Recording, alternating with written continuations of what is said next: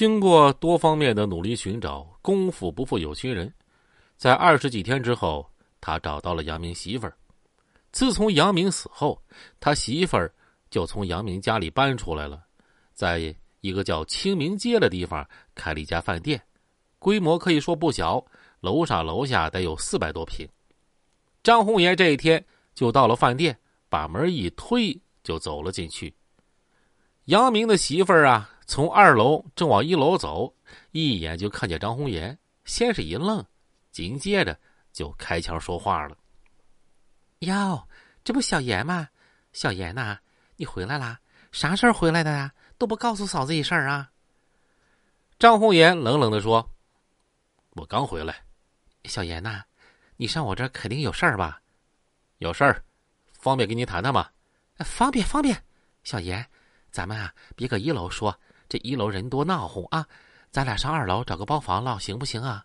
行，那有啥不行的？然后张红颜就跟着杨明媳妇儿到了饭店二楼。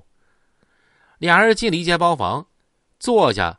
杨明媳妇儿首先开口了：“小严啊，那个别看你杨明大哥不在了，但咱们曾经也是好朋友，是不是啊？咱们今后该咋处咋处啊？你要是有事儿，嫂子不带瞅笑话的。”呵，这杨明媳妇儿说话呀，说的非常漂亮，哄死人不偿命嘛。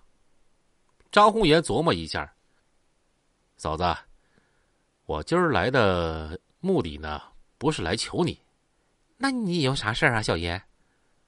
嫂子，我是来跟你讨个公道的。杨明老婆一听很很吃惊啊，就问：讨讨公道？啥公道啊？啥公道？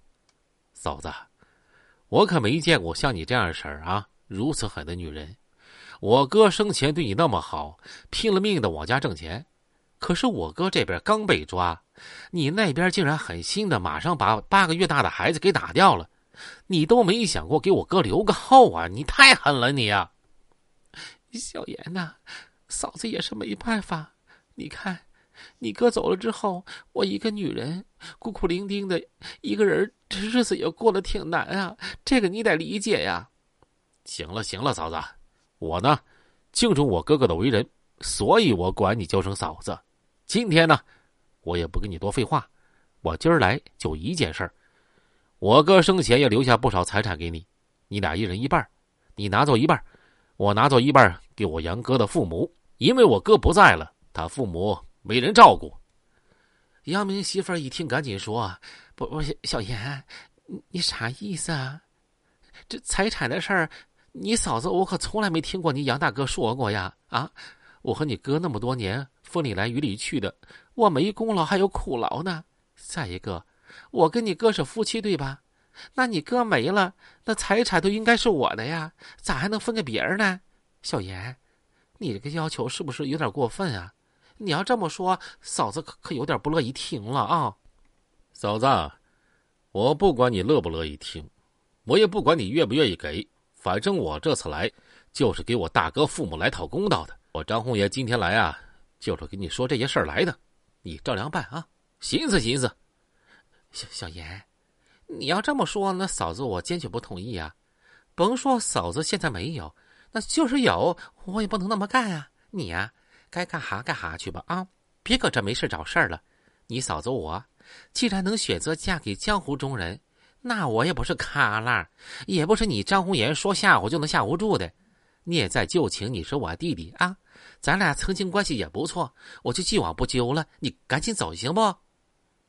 张红颜瞅着杨明媳妇儿，冷笑一声：“哎呀，我操，行啊你，狐狸尾巴终于露出来了，是不是？”